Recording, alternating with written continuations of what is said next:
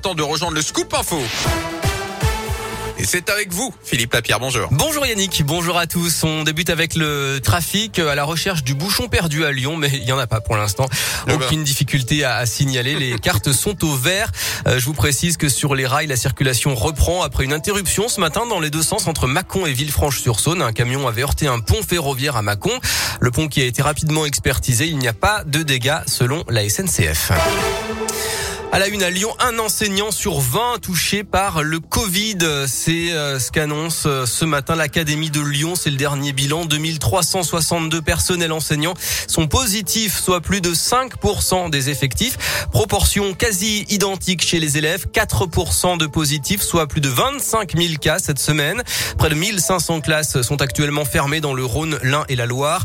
Au total, en France, près de 19 000 classes sont fermées. C'est du jamais vu depuis le début de la pandémie. Dans l'actu, un couple de la banlieue de Lyon mis en examen pour avoir édité un millier de faux passes sanitaires. Pour y parvenir, il avait piraté le compte d'une infirmière de Gironde. Le couple a été interpellé mardi après six mois d'enquête. L'homme a été placé en détention provisoire et la femme sous contrôle judiciaire. Pendant la perquisition de leur domicile, les gendarmes ont aussi saisi une arme de poing, 9000 euros en liquide et une vingtaine de téléphones portables.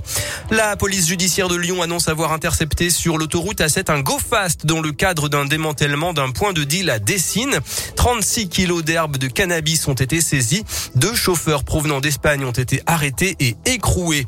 Un rassemblement aujourd'hui devant la cité scolaire Sambas-Séguin de Vénissieux, c'est pour alerter sur la dégradation des conditions de travail à cause du manque de moyens. Les syndicats appellent à la mobilisation devant l'établissement à midi et demi. Et puis autre manif demain, celle des personnels et des soutiens de l'hôpital Desgenettes.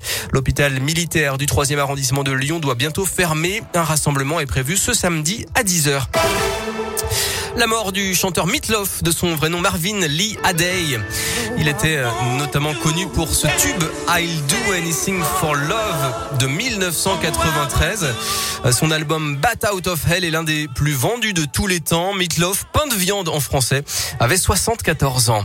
En sport, c'est l'événement jour de derby, le 124e. L'Olympique lyonnais accueille l'AS Saint-Etienne ce 21 janvier à 21h en ouverture de la 22e journée de Ligue 1. L'OL 11e veut se rapprocher des places européennes. Les Verts derniers veulent s'échapper de la zone rouge. Un match à l'OL Stadium avec une jauge de 5000 spectateurs. Et sur fond de tension, le club a condamné la banderole déployée mercredi par le groupe Lyon 1950 provoquant la colère de ses propres supporters. Du basket ce soir, l'Euroleague Lasvel reçoit l'étoile rouge de Belgrade à 21h et en rugby, le Loup accueille le Benetton Rugby Club italien de Trévise en Challenge Cup. Enfin, Euromillion va faire 100 millionnaires ce soir dans toute l'Europe. 100 joueurs vont remporter chacun 1 million d'euros. Merci.